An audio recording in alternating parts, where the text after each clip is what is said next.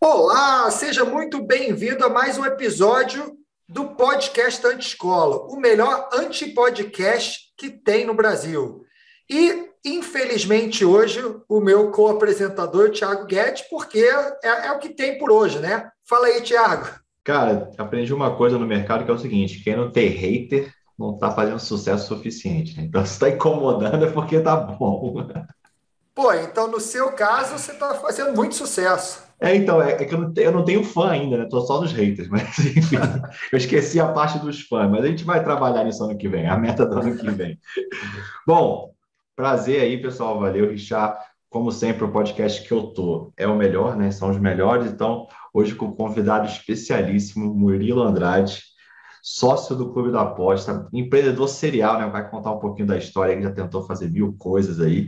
E pai da Bia, né? Acho que talvez seja a parte mais, mais importante, relevante. Infelizmente, eu vejo um símbolo do galo ali atrás. É, ninguém é perfeito, né? Mas, Murilão, manda bala aí. Se apresenta aí pra gente, por favor. Pois é, cara, eu fui forjado no sofrimento torcendo para o Galo, né? Agora, finalmente, um período mais de glórias aí, de mais felicidade. Mas obrigado pelo convite, antes de tudo, né? Vocês da escola, galera toda, os que estão apresentando aqui, os que fazem parte lá. É, como você disse aí, primeira coisa mais importante, sou pai da Beatriz, né? Que querendo ou não tem muito a ver com a, me forjar para ser empreendedor, porque eu descobri que ia ser pai com 17 anos. Minha filha nasceu uma semana depois que eu fiz 18. Então, querendo ou não, isso aí, não sei se vocês já têm filhos, mas, cara, isso aí forja o camarada a virar homem rápido, né? Então, a minha fase ali dos 18, eu já, eu já era um cara que tinha essa vibe empreendedora, né? Mas isso aí acelerou bastante o processo. E hoje em dia o meu negócio principal é o Clube da Aposta, né? Que é uma empresa de educação de apostas esportivas. Também tem ferramentas, portal, é um negócio que tem vários caminhos aí. Mas eu também, como você já disse muito bem, eu já fiz de tudo, cara. Já tive investimento em franquia, já fui sócio de escola de comunicação, já tive negócio na de educação física. Cara, já tentei um monte de coisa até chegar num momento e aí conversando com muita gente experiente, principalmente igual tem no ambiente da escola, cara, sempre o feedback era assim, cara, você tem que focar, você tem que focar, você tem que focar. E óbvio que isso tem sempre os dois lados da moeda, né? Uma linha tênue entre não perder oportunidade, mas ao mesmo tempo concentrar nas coisas que você tem que fazer bem feitas. E já tem uns dois anos que eu me concentro totalmente aí no clube da aposta e tem sido uma decisão muito boa porque dá para crescer, para aprender bastante dentro de um negócio só, né? Você não precisa sair fazendo um milhão de coisas diferentes para crescer muito, para aprender muito. Enfim, é um resumo aí da história. E é curioso que você falou, você começou a história aí com o nascimento da sua filha. E como você falou, uma filha, eu tenho duas filhas, faz você amadurecer muito rápido. Então, provavelmente com, provavelmente com 18 anos, você já começa com a mentalidade: eu preciso dar certo, eu não posso falhar. Não é? Tenho uma família, tenho, não sei se é esposa, não é, tal, mas eu agora alguém depende de mim e provavelmente cria uma pressão mental muito grande para ter sucesso. E aí eu queria que você explorasse um pouco, até antes de entrar no, no, no, na parte de empresas tudo mais, como foi essa sensação e, e né, esse sentimento interno que você tinha nessa época? É, o moleque de 17 anos, ele não sabe muita coisa, né? De nada. Tipo, ele tá, não tem experiência prática, não tem currículo, não tem nada. Tanto que quando eu descobri, quando eu recebi a notícia da minha namorada na época, eu estava no terceiro ano da escola, cara, não tinha nem formado ainda no ensino médio. Então, realmente, a perspectiva que você tem naquele contexto de não ter experiência e tal, cara, você fala assim, acabou, né, velho? Realmente vai ser muito difícil a minha vida, vou ter que trabalhar para os meus filhos, aquela visão limitada ali. E só que depois, quando você quando abaixa a poeira, quando você começa a trabalhar, começa a correr atrás das coisas, eu senti muito isso aí que você falou, de tipo, não tô mais correndo sozinho, não posso mais ter o nível de risco que eu poderia se eu tivesse sozinho. Eu tenho uma estrutura familiar muito boa, né, que me ajudou muito, meu pai, minha mãe, assim, não financeiramente, mas de apoio mesmo de família, sabe? Então isso faz uma diferença enorme, com certeza sou muito grato a eles por isso. Mas depois que eu comecei a empreender, eu sempre tive essa preocupação. Eu não sou um cara que poderia ficar tipo seis meses tentando alguma coisa até dar certo. Eu precisava um mínimo ali de segurança, ainda que fosse bem baixo, para conseguir comprar as coisas básicas assim dela, né? Então eu tive que trabalhar um tempo de carteira assinada, trabalhando em emprego de peão mesmo, assim, de que eu também sou muito grato por essas oportunidades, mas foram empregos que eu trabalhava no almoxerifado, né? Então, coisa de carregar peso, descarregar lata de tinta. Trabalhei em empresa de concessionária de caminhão e uma empresa de estrutura metálica. Só que, ao mesmo tempo que era um trabalho mais braçal, é, enfim, mais pesado, eu já tinha certeza que aquilo lá não era minha perspectiva de futuro, era um caminho ali, né? E uma das oportunidades era passar muito tempo no computador, porque tinha sistema, tinha essas coisas para lançar peça no estoque, retirar a peça do estoque. E nessas, nessa de trabalhar muito no computador, estudava muito também, né, sobre negócio e tal. Eu já tinha uma, uma veia empreendedora. Cara, primeira vez que eu, entre aspas, empreendi, eu sempre conto essas histórias aí nas palestras de mastermind, nessas coisas de grupo. Eu vendia paçoca com 14 anos. E assim, não é uma história daquelas que eu precisava vender paçoca para ter o que comer, não é nada disso, né? Mas eu queria ter o meu dinheiro, eu queria fazer as minhas coisas, eu comprava um pote de paçoca 14 reais, tinha um cursinho pré-vestibular do lado onde eu morava, e eu vendia, eu lembro que na época era assim, eu comprava 14 e vendia o pote inteiro, eram uns 30 reais. Aí eu ia refazendo essa conta, refazendo, e para um moleque de 14 anos, 15 anos, ganhar ali seus 200, 300 reais, foi o começo, né, da, dessa veia, digamos assim, empreendedora. Aí já cheguei a fazer um carrinho de cachorro-quente com a minha mãe com meu irmão, quando eu tinha uns 15, 16. Eu sempre tive essa veia empreendedora. Aí depois, quando eu comecei a trabalhar nesse almoxerifado, encaminhou mais para o digital, né? Porque aí eu comecei a estudar mais blogs, comecei a ver outras coisas, outras referências. E aí fui, enquanto eu trabalhava lá, fui estudando e tentando ter ideias de negócio, tentando construir. Mas respondendo a sua pergunta, né? Acabou que eu fiz um parêntese enorme aqui, mas, cara, essa sensação com certeza me colocou para frente, assim. Eu falo até a nível dos meus amigos, da minha amizade, enquanto muita gente estava com 18, 19 anos ali no auge da farra da adolescência, né, eu meio que fui forjado a ter que trabalhar sexta fazendo bico, sábado fazendo bico, que foram muito bons para mim nessa parte de, de crescimento e maturidade, né? E esses que estavam fazendo farra hoje são seus funcionários.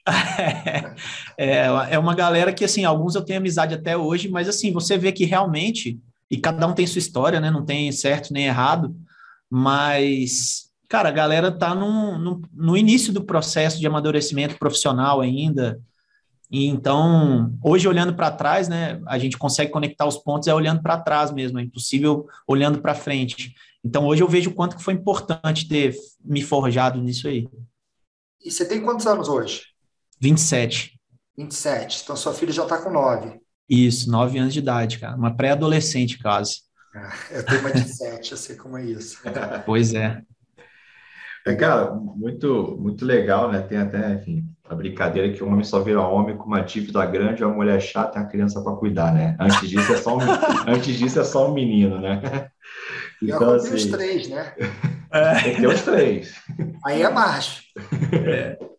Mas, cara, muito legal, assim, é, né? Acho que isso molda muito o seu, seu, né, o seu jeito de ser, né, sua, sua, sua garra. E conta pra gente, cara, como é, como é que tá o teu negócio hoje? Inclusive, né, fico até feliz de ouvir isso. Tiago, daqui a pouco eu tenho que fazer minha reunião de planejamento. Calma lá, meu velho. O empreendedor só quer executar, não gosta de planejar, né? Enfim, como é que tá o planejamento para o ano que vem? Como é que é a tua perspectiva para o negócio? Conta um pouquinho para gente. Beleza, explicando assim o que é o Clube da Aposta, né? A gente é uma empresa de educação para apostadores, não é onde gente, não é onde você, se quiser lá, vai lá fazer sua aposta. Isso são as casas de aposta. A gente tem um modelo de negócio de educação e também de afiliação, né? Então a gente, você quer apostar numa casa, a gente indica e a casa compartilha a receita com a gente. E também tem a parte de cursos, treinamentos, essas coisas mais de produto, né? Que a galera também está bem acostumada, que é ensinar o cara a apostar. E aí dentro das apostas como em qualquer outra área, tem vários nichos, né? Então, são vários treinamentos. Tem treinamento em apostar em corrida de cavalo, outro apostar em tênis, apostar em jogos de futebol. Aí, dentro de futebol, já nicha para outras coisas, mas enfim. A empresa mesmo, olhando mais a nível assim de gestão, ela está com 20 colaboradores, é uma empresa 100% remota. É, não foi eu que fundei a empresa, o meu sócio que fundou em 2010, então uma empresa que no digital aí já está fazendo 11 anos, né? Então, é uma empresa velha para a nossa, nossa era digital. Eu entrei em 2014 e de lá para cá a gente foi crescendo meio que por oportunidade, né? Ia tendo um gargalo aqui, a gente contratava. Só uma pergunta, Murilão, você entrou como sócio, entrou como colaborador? Entrei como sócio. sócio. Entrou como sócio. Entrei como sócio. É, para contextualizar, né? Eu já estudava muito de marketing nessa época. Meu sócio é de BH também. Eu sou daqui da região metropolitana, né? E aí ele tava, ele trabalhava numa casa de aposta como gerente de afiliados e eu queria ser afiliado dessa casa de aposta. Então eu tinha feito um blogzinho com artigos e tal, porque eu vi que era um mercado que pagava bem. E ele estava procurando um sócio, coincidentemente, a gente foi conversando, desenvolvendo até que eu entrei para o negócio como sócio em agosto de 2014. E aí, cara, a gente foi crescendo. Primeiro gargalo foi suporte, aí contratamos suporte, depois foi design, contratamos designers. Então, agora a gente já tem o site em língua espanhola, a gente tem modelos de negócio de ferramentas, a gente diversificou dentro do próprio negócio, né? Então, para o ano que vem, nosso planejamento é a gente o, nosso forte é tráfego orgânico, né? Então a gente quer melhorar ainda mais questões de tráfego orgânico, que tem mais previsibilidade, é mais difícil de fazer, mas tem mais previsibilidade. O mercado está crescendo muito, então o nível de competitividade também aumentou muito aí nos últimos anos. É, e a gente tem o desafio, aí acho que é um desafio universal também, independente do nicho, de otimizar a parte interna, né? Então, assim, ter os setores mais bem estruturados, essa parte que a gente está amadurecendo bastante agora de metas de cada colaborador, como que isso colabora com as metas do negócio. Então, essa semana, inclusive, a gente está fazendo o planejamento inteiro de 2022, né? A gente usa análise SWOT e vai, vai ainda alguma, algumas semanas para fechar esse planejamento. Mas o desafio hoje é continuar.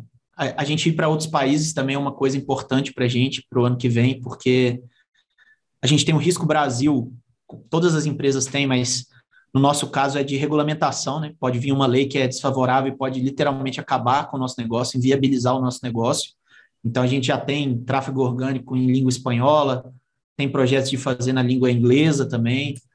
Então, e, e também essa questão de pessoas, né? A gente tem os times aqui definidos, mas a gente está amadurecendo nessa parte de desenvolvimento de liderança, do negócio ficar menos dependente dos sócios, né? A gente está nessa fase aí. Legal, a gente vê, vê muita, muito empreendedor nessa transição, né? Porque no começo ele faz tudo, de repente ele tem que parar de fazer e virar o líder, né? O, o Richard fala muito disso também, na questão da parte do, do cara ser líder, ou o cara é um chefe, ou o cara sai mandando todo mundo, né? A gente até identificou algumas fases que no começo você lê que tem que contratar. Aí você fica microgerenciando o cara, o cara está escrevendo e-mail, você fica atrás dele. Aí depois você lê um outro artigo e fala, pô, tem que delargar, né? Então você deixa o cara sozinho, vai para a praia e o cara não entrega. No final você demite todo mundo e faz a empresa sozinho. E o que a gente vê é que existe uma, uma, uma ordem de contratação, né? Você começa pelos sênios, depois vai montando a equipe, porque acaba sendo bem mais caro, né, Richard, você contratar um cara júnior antes do sênior. Pois é, é, é comum um empreendedor começar e falar, preciso contratar alguém. Então, o que, que ele faz? Ele contrata a pessoa mais barata que ele acha. E pensa o seguinte: vou formar essa pessoa. Né? Porque ele fala: não, eu estou sem grana, vou formar. E aí, em vez de formar, ele delarga.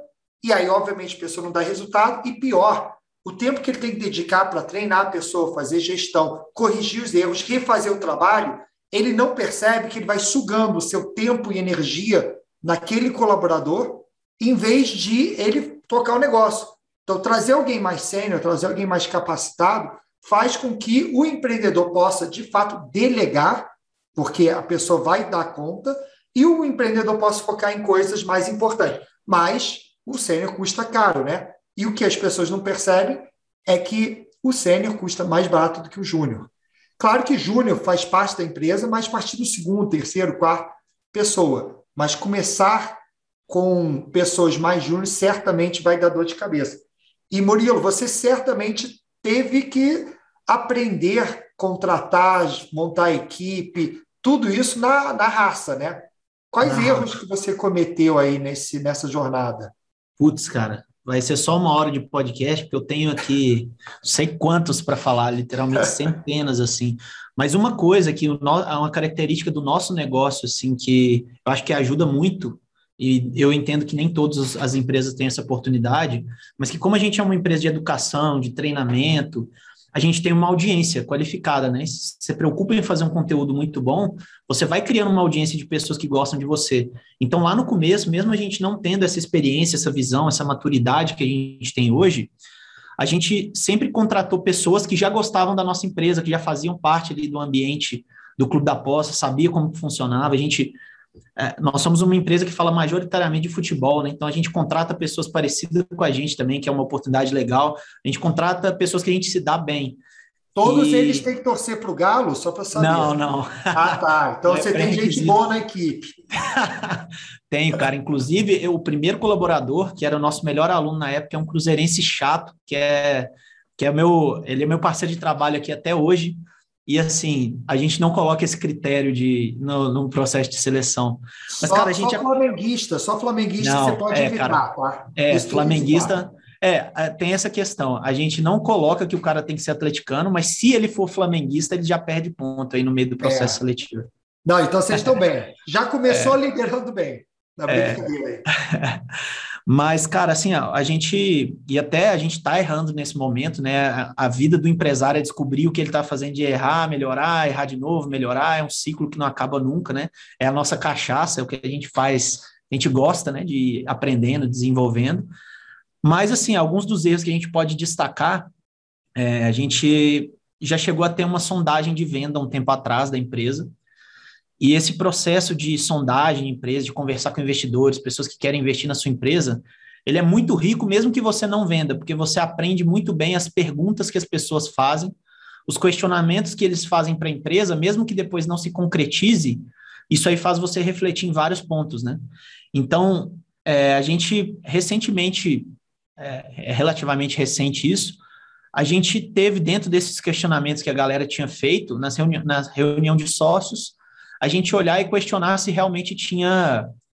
Se a gente ainda precisava de todas as pessoas naquelas posições, é, porque foi um questionamento dos investidores. Da folha está muito grande para o que a empresa fazia, sabe? Para as fontes de receita da empresa e tal. Então, acho que esse foi um dos erros que vai drenando dinheiro do seu caixa que você às vezes nem percebe às vezes cinco, seis, sete pessoas, aí depende muito também da maturidade da empresa, dependendo da escala que ela tiver, às vezes são 20, 30, 40 pessoas que não necessariamente precisavam estar ocupando aqueles, aqueles cargos, e quando você vai anualizar uma despesa dessa, são milhões de reais, cara, centenas de milhares de reais que seriam do caixa da empresa, de investimento, em coisas que dão mais certo, numa análise mais 80-20, assim, que a gente ficou, às vezes, muito tempo com pessoas que não eram tão importantes para o negócio mais. E aí, talvez até por esse caráter de a gente ter pessoas tão legais trabalhando com a gente, às vezes torna mais difícil, né? Você ter esses fatores subjetivos de gostar das pessoas que estão na empresa. Mas como a gente é empresário, a gente tem que ter essas conversas difíceis e tomar as decisões difíceis também, né? Mas a gente já errou bastante nisso, de, de inchar bastante a estrutura da empresa sem precisar. Isso aí é, é, é, bem interessante e você falou um ponto bem legal, de gostar dos colaboradores, né? É, vejo muita gente falando que a empresa é uma família, né? Eu, eu, não, eu não vejo muito desse jeito, porque é, a empresa tem que estar tá ali para gerar resultado, né? Enfim, no final do dia é isso que importa. Claro que ela tem que gerar o valor, ter o propósito dela e tal, mas no final do dia, o empreendedor, se não gerar resultado para ele, ele vai cair fora. Ele tem que sustentar a Bia, né? Tem que sustentar a filha dele. E, e como é, que, como é que eu vejo que dá para remediar isso, cara? É justamente com essa questão que você está fazendo agora do, do, planejamento, de ter meta, claro. Porque você tem um número. O cara tem que bater aquele número, e para bater aquele número, tem as tarefas para ele. Se ele não fez as tarefas para bater o número, fica, não tem aquela discussão, ah, mas não deu tempo, tá tudo certinho, né? Então, a, a criação de meta, de planejamento é extremamente importante para isso. E esse processo que vocês estão fazendo agora está te ajudando na gestão das pessoas, de planejamento? Ah, com certeza, cara, porque também a gente está falando, a gente começou a contratar, né? E eu, eu aprendi fazendo mesmo, né? Processo seletivo, entrevista, esse processo todo de RH, contratando. Então eu subia o questionário, aí depois a gente foi vendo que chegava muita gente desqualificada, você melhora o processo seletivo, você coloca uma etapa a mais para filtrar melhor os candidatos.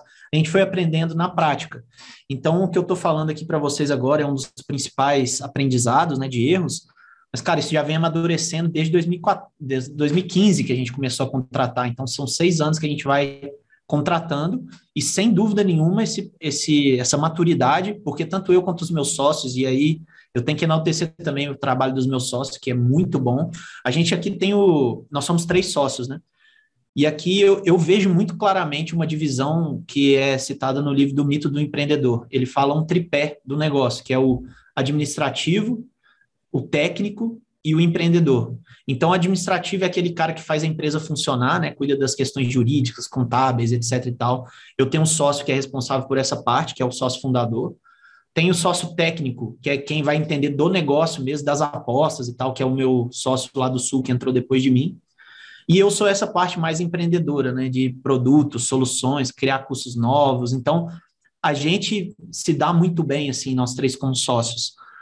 E depois que a gente começou a ter mais gente para executar as coisas e parou de trabalhar tanto nas tarefas, nós três tomamos um caminho de também estudar esses desafios novos, né, nos tornar melhores gestores. Então, assim, a gente faz análise 360 no final do ano com todos os colaboradores, tem um, um jeito bom de ter feedbacks aqui, né? Eu mesmo, na época, hoje em dia, eu, como eu falei no início do episódio, hoje eu estou só no clube da aposta, mas chegou época de eu estar em quatro negócios simultaneamente e não fazia bem nenhum dos quatro. Então, na reunião de final de ano, na avaliação de 360, eu, como liderança, eu fui muito mal avaliado, isso foi em 2016 ou 2017, e é uma coisa ruim, frustrante, porque o feedback dos sócios aqui a gente apresenta para todo mundo, né? Cada um da sua área tem o seu feedback individual, mas a gente não necessariamente mostra isso para a empresa toda para não expor o colaborador, esse tipo de coisa. A gente dá os feedbacks para a pessoa. Só que dos sócios, até por uma questão de integridade, todo mundo tem acesso a todos os feedbacks, as notas aqui de desempenho.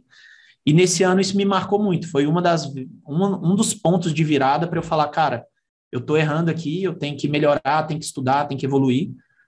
E aí foi essa hora que eu comecei a procurar mais conhecimentos de gestão, né? Que até então era muito fazer, fazer, fazer, vender. Aí a gente foi começando a organizar. E aí, sem dúvida, cara, análise SWOT, é, essa, essa, ferramenta de feedback do final do ano, né? Análise 360, tudo isso é, multiplicou assim a, a eficiência da empresa a nível de, de, de, empresa mesmo, assim, não só de produto, né? Então, com certeza, gente, isso está fazendo total diferença. Antes de até continuar nessa parte de gestão, eu queria voltar em, um pouco na sua história, porque eu já tive exatamente o problema que você falou. Eu tive quatro negócios. Então, eu tive uma escola de inglês, que eu tinha 150 funcionários, 3 mil alunos. Eu tinha uma loja em shopping, eu tinha uma startup e eu tinha Liu Learning. E eu só comecei a crescer a empresa, né? Só começou a crescer e decolar quando eu fechei e vendi tudo e foquei em uma. E pelo visto, você tem uma história parecida. Queria que você resgatasse um pouco isso na sua história e trazer essa importância do foco, como foi, por que, que você fechou, por que, que você fez em cada empresa, porque eu acho esse um ponto bem interessante, porque eu, eu, eu falo com muitas pessoas que estão entrando na escola, né, eu faço treinamento da liga, e aí eu perguntei, aí, qual é o seu negócio? Ah, eu tenho isso, eu tenho uma, uma loja assim, eu estou fazendo uma agência assim, tô... Aí eu olho para assim, cinco, seis, sete negócios, a pessoa se acha um grande empreendedor, mas nenhum deles está dando certo, né? É muito mais o ego de falar que você tem sucesso do que de fato dinheiro e resultado no final do mês. Então eu queria que explorasse um pouco esse tema na sua história. Boa, boa pergunta. É, cara, eu sempre. A primeira vez que eu fui num evento de marketing de negócios, na verdade, até fui numa feira de empreendedor dessa do Sebrae antes disso, mas eu fui no Afiliados Brasil em 2013. E esse mercado, cara, você vai conhecendo essa galera, ainda mais naquela época que era um evento menor, você conseguia conversar com praticamente todo mundo. Taioba foi um dos palestrantes aí. Lá em 2013, ele já, já era um cara com bastante resultado. E eu acredito também, Richard, que como eu, muito novo, caí nesse mercado do marketing, que a barreira de entrada é mais fácil, teoricamente, eu acho que eu dei uma deslumbrada de te falar assim, pô, cara, eu, sabendo o que eu sei, eu posso ter uns três, quatro negócios muito grandes e em vários mercados diferentes, com pessoas diferentes, com sócios diferentes. Mas isso é história, entendeu? Isso é historinha. A gente, depois que vai fazendo na prática, aí começa a atrapalhar sua qualidade de vida, você começa a não conseguir descansar, porque você acabou de trabalhar numa coisa, você já está pendente em outra. Então, isso foi minando a minha felicidade até, sabe? Então, esse, esse, esse foi o resultado. Mas falando sobre os negócios, eu era o cara, eu sou branquelo, né? Então, na, no ensino médio, eu, para apresentar um trabalho na escola, eu, se pudesse, eu fazia o trabalho inteiro para não ter que apresentar. Eu não gostava de falar na frente das pessoas. E eu não conseguia nem esconder, porque eu ficava roxo de vergonha, ficava rosa. Meus amigos me zoavam porque eu ficava rosa de vergonha. E, cara, aquilo ali, depois, quando eu comecei a estudar de marketing, essas coisas, eu vi que comunicação ia ser uma coisa super importante para mim. E nessa época, meu pai, que é formado em jornalismo, se comunica muito bem, ele conhecia uma escola de comunicação em Belo Horizonte, de uma radialista bem conhecida aqui na cidade, e ele me deu um treinamento de fala em público. E nesse treinamento de fala em público, essa escola era super tradicional no offline e não fazia nada no online. Aí já foi eu enxergar minha primeira oportunidade, né? O professor era o diretor da escola, era o filho dessa radialista, Pedro Seixas, que hoje é meu amigaço, inclusive. E, cara, nesse curso você tinha a oportunidade de por, fazer duas apresentações de cinco minutos do tema que você quisesse. E eu meio que já fiz uma apresentação vendendo marketing digital para esse cara, para tentar ter algum projeto, alguma coisa lá. E quando eu fui fazendo dentro do curso de fala em público, meio que vendendo ali para o meu professor, eu abri essa porta para ser parceiro dessa escola, que depois veio a ser até uma sociedade nessa escola, tanto no offline quanto no online. E aí a gente tentou lançar cursos de comunicação online, locução, aí eu fui fazendo vários cursos, melhorando também minha comunicação. Então esse era um dos negócios que eu tocava em paralelo ao Clube da Aposta. Aí vou deixar esse separado na gaveta. Chegou o um meu sócio do Clube da Aposta também me falou sobre uma oportunidade de uma franquia de pet shop. É um pet shop em trailer. Legal, né? Aí você empreendedor, super produtivo, super diferenciado, o que, que você pensa? Você fala assim, cara, mercado pet é bom para caramba, cresce para caramba, não tem crise, etc. Deixa eu olhar. A ideia era investir numa franquia. Só que aí, eu mexendo tanto, essa, é, exaltando a minha capacidade, falei, cara, por que, eu não posso ser franqueador? Eu vou me vender também para ser parte da, do franqueador. E eu consegui. Então, assim, nesse processo, eu fui ajudando muito a galera da franqueadora a melhorar as coisas, a falar sobre marketing, automação, coisas que eram muito novas para eles. E eles viram esse potencial, esse entusiasmo. Então, ao invés de ter só a franquia, comecei a também ser um franqueador de pet shop, que vendia pet shop em trailer, já tinha unidade não sei quantos lugares aí do Brasil. E tudo isso simultâneo ao Clube da Aposta, fora outros tantos negócios de afiliado que eu tentei, de educação física. Então, resumo, resumo da história, chegou uma hora que eu estava fazendo o clube da aposta, fazendo a escola de comunicação, fazendo a franquia e tentando coisas lá como afiliado. E eu não fazia nada bem feito, entendeu? Aí foi a hora que começou a menos qualidade de vida, menos dinheiro, menos resultado. E aí eu fui, não foi um processo do dia para a noite, né? Eu sempre participei desses masterminds, desses grupos assim de discussão. E geralmente a galera falava isso, quem era mais experiente falava isso, cara, você não tem como fazer tudo isso de uma vez vai concentrando nas coisas que você quer, que você consegue, que façam mais sentido para os seus objetivos agora. E depois, num outro momento, quando você entrar só como investidor, ou quando você tiver mais maturidade, ou quando você tiver mais equipe, você pensa em outro negócio, mas solidifica as coisas. E aí a ficha foi caindo, cara, ao longo dos anos, e eu fui deixando de fazer, então deixei de ser sócio da escola de comunicação, e aí, graças a Deus, sempre os fins foram bem tranquilos, mas aí até chegar nesse momento de falar assim, beleza, o clube da aposta é meu negócio e eu não preciso ter 20 negócios para diversificar meu conhecimento, meu potencial, minha, minhas fontes de aprendizado. Eu posso, inclusive, como eu sou sócio, dono do negócio, junto com os meus sócios também, escolher para que áreas eu quero crescer, que tem uma sinergia com o meu planejamento de longo prazo.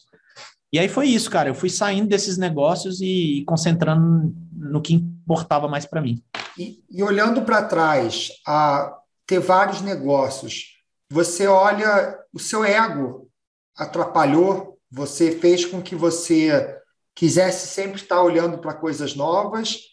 E como foi essa coisa de, de mudar né, esse foco, de trabalhar isso internamente? Porque eu vejo isso, muito empreendedor, o que atrapalha é o ego. É ele querer mostrar para todo mundo que ele está bem, que ele é o salvador da pátria, ele é o bem-sucedido, mas de fato não é assim que a banda toca. Como foi esse processo com você? Cara, totalmente. Olhando, e aí, como eu já falei, né? Olhando para trás é fácil conectar os pontos, né?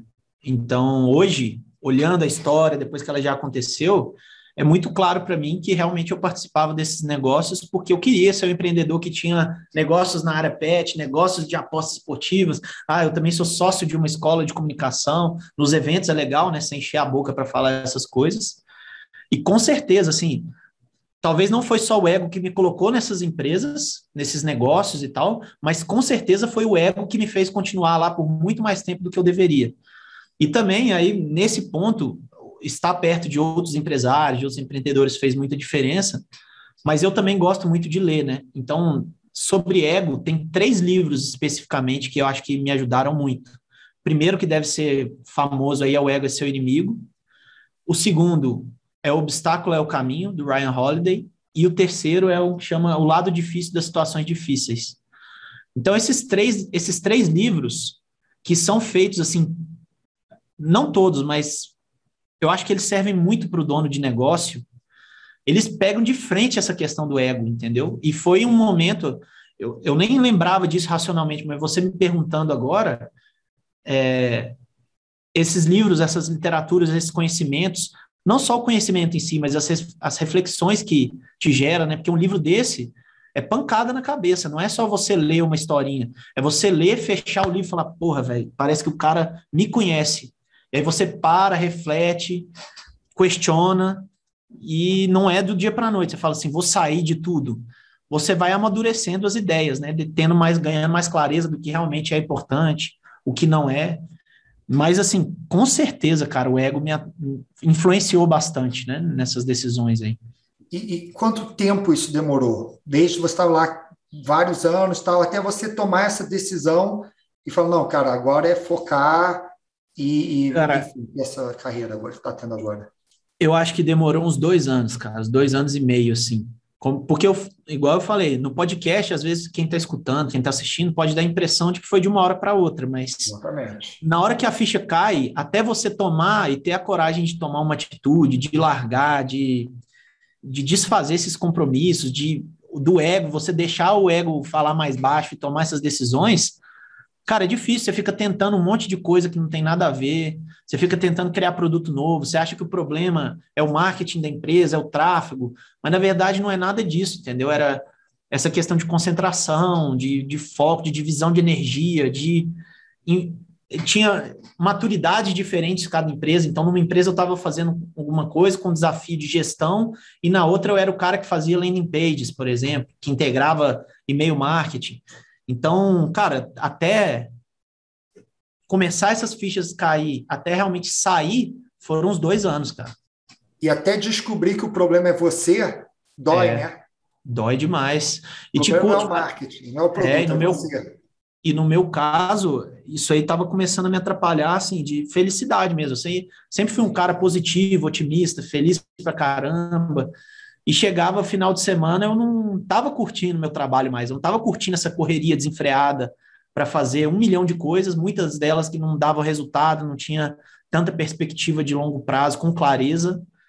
Então me custava felicidade mesmo. Aí, à medida que eu fui tirando, e hoje comparando como é que é hoje, como que era antes, eu valorizo muito não ter nada para fazer também, de poder curtir a Bia, poder viajar bastante, poder estar com a minha namorada, e hoje eu dou esse valor até por ter passado por isso, né? Porque acho que também, e eu sempre vou achar isso, faz parte do processo, né? Eu descobri isso porque eu passei por isso. Talvez se eu não tivesse passado, não teria aprendido. Então, mas, cara, com certeza, me custou bastante aí.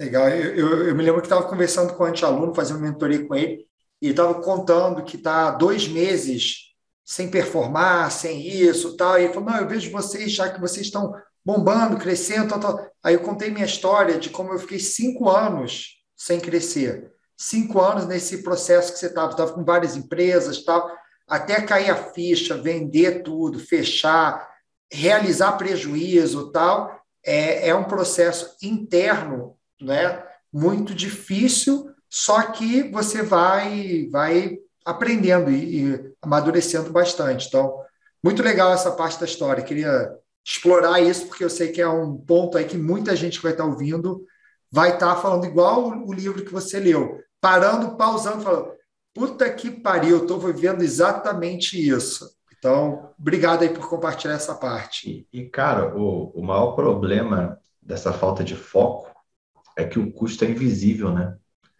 É o tal do custo de oportunidade. Né? Será que o clube da aposta teria antecipado dois anos de crescimento se tivesse 100%? Claro que a gente nunca vai saber, mas quando a gente vê a sua história, vê que você parou aquilo e focou e o negócio deslanchou, fica, fica claro. E outro ponto que a gente bate aí é a questão da resiliência versus teimosia, né? É, eu acho que o empreendedor, quando ele começa a dar certo, ele, ele tem essa sensação de ser imbatível, né? e aí ele começa a abrir várias coisas, sejam produtos, sejam projetos, e fala, não posso falhar em nada. Ele esquece que está dando certo para fazer o que está dando ruim, o que está tá indo pior, no caso, é ter esse crescimento. Como é que funciona essa decisão? Você falou que você tem vários produtos, várias áreas. Vocês já abandonaram o projeto? Foi difícil? Como é que é essa questão aí de escolha de projeto, de linha de crescimento? Como é que vocês definem isso aí? Cara, nós abandonamos vários, na verdade, porque é meio que natural, assim, chega uma hora que você, se você não escolhe, você é forçado a escolher. Só que geralmente quando você é forçado a escolher, abandonar alguma coisa, é porque já é tarde demais, você podia já ter largado antes. Eu também, uma outra coisa que eu sou quase um evangelizador é do 8020, o livro 8020, que te, ele tem muitas questões, muitas perguntas práticas lá, e aí tem a parte empresarial que ele fala assim, ó, é, tem coisas na sua empresa que você está fazendo que você devia abandonar completamente. Só que aí tem, às vezes, você está desenvolvendo, no nosso caso aqui, vou pegar um exemplo prático. A gente, todo, todo apostador, ele teoricamente ele tinha que controlar onde que ele está ganhando dinheiro, onde que ele está perdendo, quais times que ele ganha dinheiro, quais times que ele perde. E aí existe uma ferramenta chamada gestor de banca, que é onde o, o, usuário pode fazer esse controle ao invés de uma planilha, né? Ele pode planilhar todos esses resultados ou ele pode fazer num software de gestão de banca. E, cara, a gente teve vários desafios aí, tanto de modelo de negócio, quanto principalmente de comunicação de time de desenvolvimento com time de marketing. Então, o tempo do marketing é muito mais rápido do que o tempo do desenvolvimento. Eu, se eu quiser testar, validar alguma coisa, eu subo uma landing page aqui hoje, mando tráfego para ela hoje e valido alguma coisa. No desenvolvimento, cara, e eu sou leigo nisso, né? Eu estou falando aqui do, até onde vai o meu conhecimento. O cara tem que subir banco de dados, servidor, não sei o que lá, não sei o que lá, não sei o que lá. E é muito difícil conciliar as coisas. E olhando para trás, cara, a gente ficou anos tentando desenvolver essa solução já de um jeito muito bom, não tão concentrado em MVP, até chegar um ponto que a gente falou, cara, a gente já perdeu o fio da meada disso. Então, tipo assim, agora a gente vamos concentrar nas outras coisas que estão dando certo, é isso que você falou. A gente olhava para o resultado da empresa na DRE, que aí, nisso o meu sócio que organizou a casa financeiramente, sempre organizou, né, mas Cara, a DRE do negócio é muito legal, você vê cada linha de receita, comparar período com outro período. A gente olhando friamente aqueles números, a gente fala, cara, o dinheiro vem daqui. E nosso esforço não está aqui.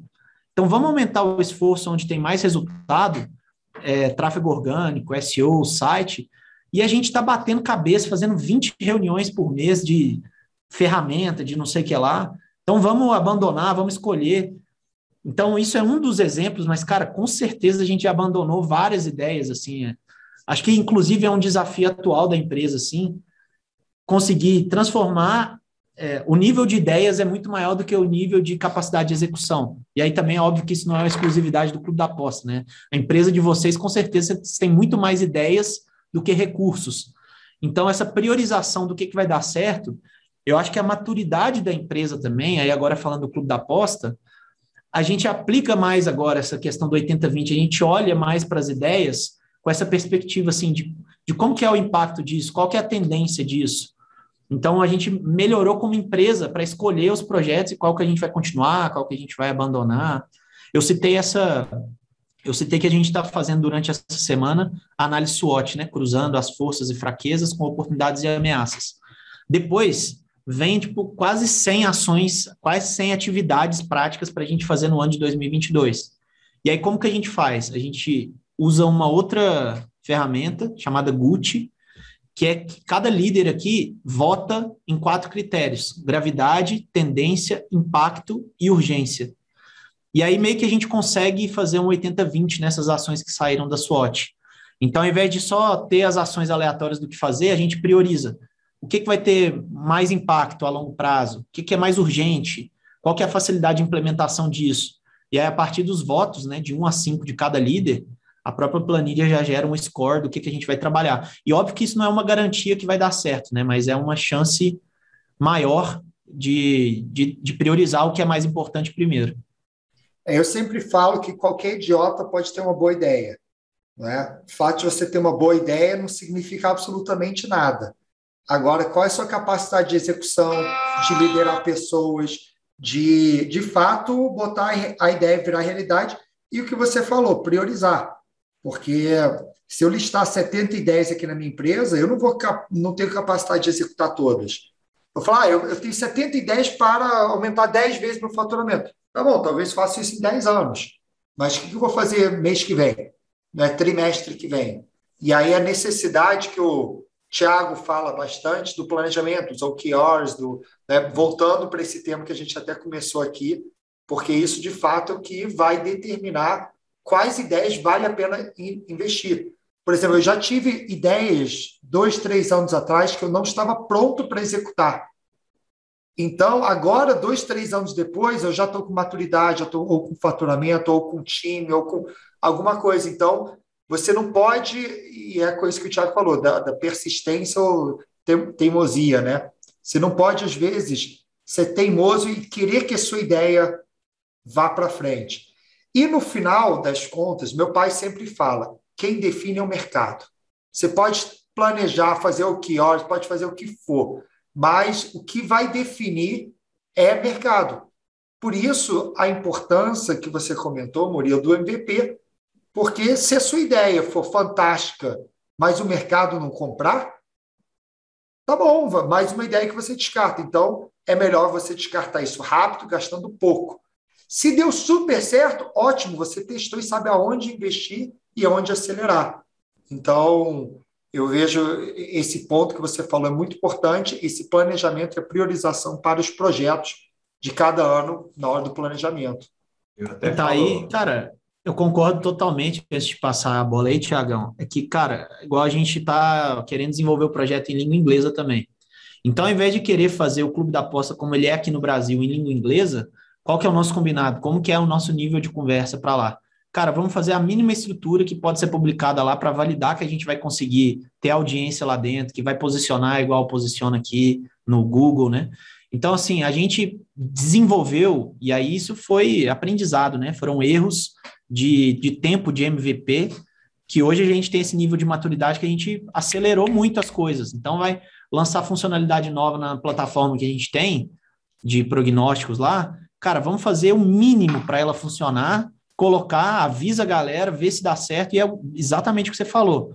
Deu certo, melhora. Não deu certo, abandona. Diz aí, Tiagão. É, até, até brinco que o que quebra o empreendedor competente é fazer a coisa certa. Porque se o empreendedor competente, ele não vai fazer nenhuma burrice, né? Ele vai, fazer, vai ter várias ideias. Só que a dificuldade é o quando.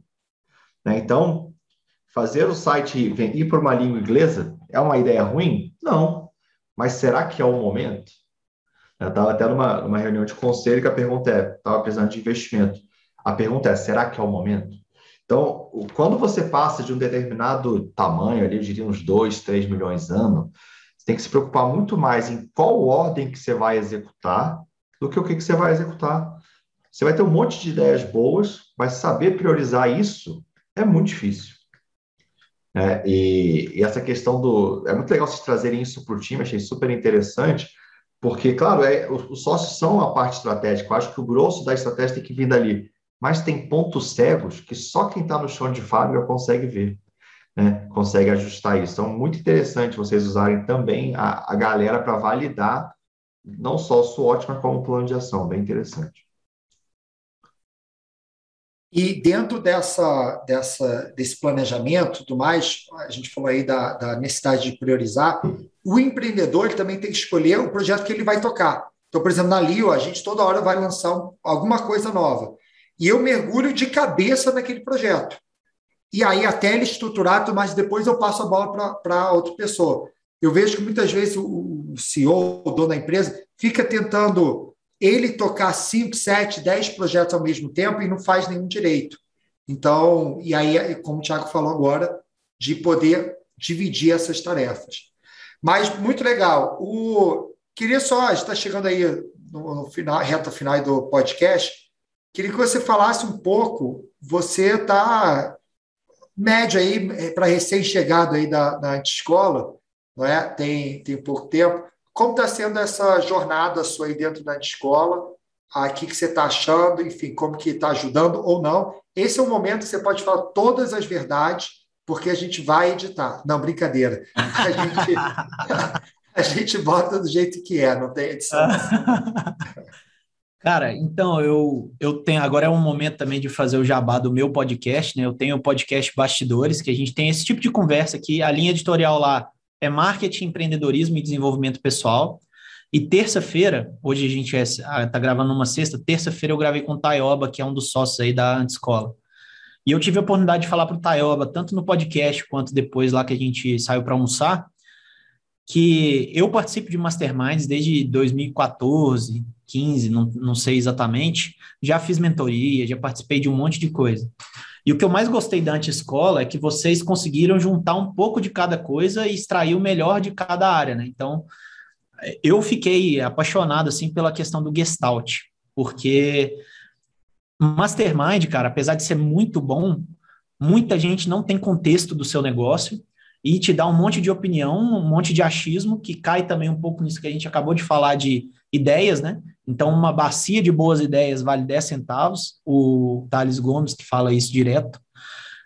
E quando você vai para uma metodologia Gestalt, né? Gestalt, que vocês depois provavelmente já explicaram para a galera que está escutando aqui, é, as pessoas só podem compartilhar experiências do que elas realmente fizeram em relação aos desafios.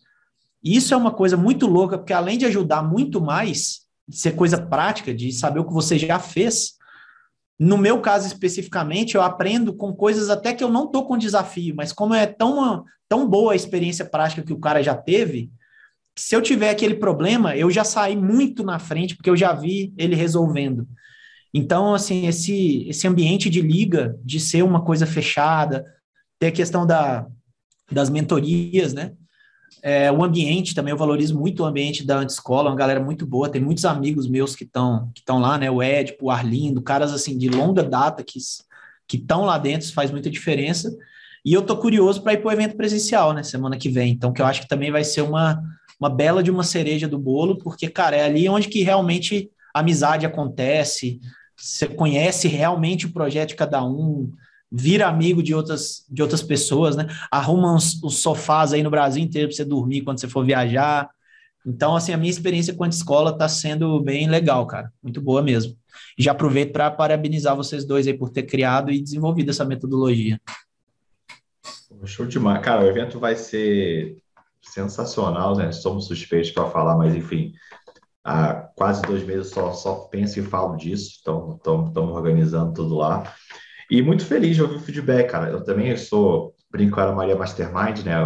Era onde eu captava meus clientes, participei de, cara, inúmeros masterminds, mentorias, e eu sempre vi o, mercado muito falho, né? A gente empreender isso, né? Você vê um, uma oportunidade, você vê que você consegue fazer melhor de forma consistente, escalável, vai lá. Né? Então, a escola nasceu disso, está completando seu primeiro aninho de vida aí, né? Agora é outubro. E, cara, muito feliz aí com o teu feedback. E a ideia é essa, cara, ajudar vocês o máximo possível na caminhada, né? Porque se, se alguém já errou, não é mais fácil você fazer uma mentoria com essa pessoa e ela te falar que você, ó, cuidado que tem um buraco na estrada. E o legal também, eu acho que, que a gente conseguiu reunir, Thiago, é que todos os, os, os quatro empreendedores por trás têm uma história, né? Não é uma jornada que começou agora ou aventureiro. Então, dessa forma, a gente sabe que é exatamente a importância do Gestalt, tirar o pitaco, ah, né? já participamos de vários outros grupos, então isso é legal. E, Murilo, também um grande prazer de ter você na escola. Né? Eu acho que a não só você aprender com a gente, mas a gente aprender com você. E também um grande prazer de ter você aqui no podcast, porque é aqui que a gente consegue mergulhar mais profundo na sua história, nas suas dores, a conhecer um pouco seu começo aí, a, quando a Bia nasceu e todos os desafios, e essa sua trajetória aí como empreendedor. Tenho certeza que há cinco anos a gente vai estar ouvindo isso falar, nossa, como você estava bem no início. E vai ser um grande prazer e acompanhar esses próximos anos aí do seu desenvolvimento e crescimento como empreendedor. Com certeza, cara. Eu agradeço o convite. Eu gosto muito da dinâmica de podcast, né? Tanto que eu criei um chamado Bastidores, que é parecido com esse aqui, que é bem. Não tem roteiro, não tem o scriptzinho, é bem a conversa do jeito que ela vai fluindo. É muito bom conversar com a galera do calibre de vocês, né? Então, eu estou à disposição da escola. Eu, como anti-aluno, também continuo convocando outros caras bons para se juntarem também à escola, né? Que eu sei que o modelo de negócio que vocês criaram, é, como o ecossistema é muito importante, meio que vocês criam um exército de gente boa trazendo mais gente boa, né? Então, é, até no próprio podcast, eu gravei dois episódios, o outro camarada que está lá já é um cara que a gente está falando na cabeça dele para ele entrar na escola. Porque a gente sabe que o ambiente, quando tem a metodologia, né, quando tem essa preocupação que vocês têm aí, funciona muito bem, né? Então, eu também agradeço aí por ter compartilhado a história, agradeço a paciência de quem ouviu aí. E estou aberto sempre que vocês precisarem de, de mim. Obrigadão, Murilo. Obrigado, Richard. Pessoal, foi um prazer e até o próximo episódio. Obrigado, pessoal, e bom dia, boa tarde, boa noite, dependendo do horário que você estiver escutando. Até mais. Valeu, galera. Boa tarde, boa noite, bom dia.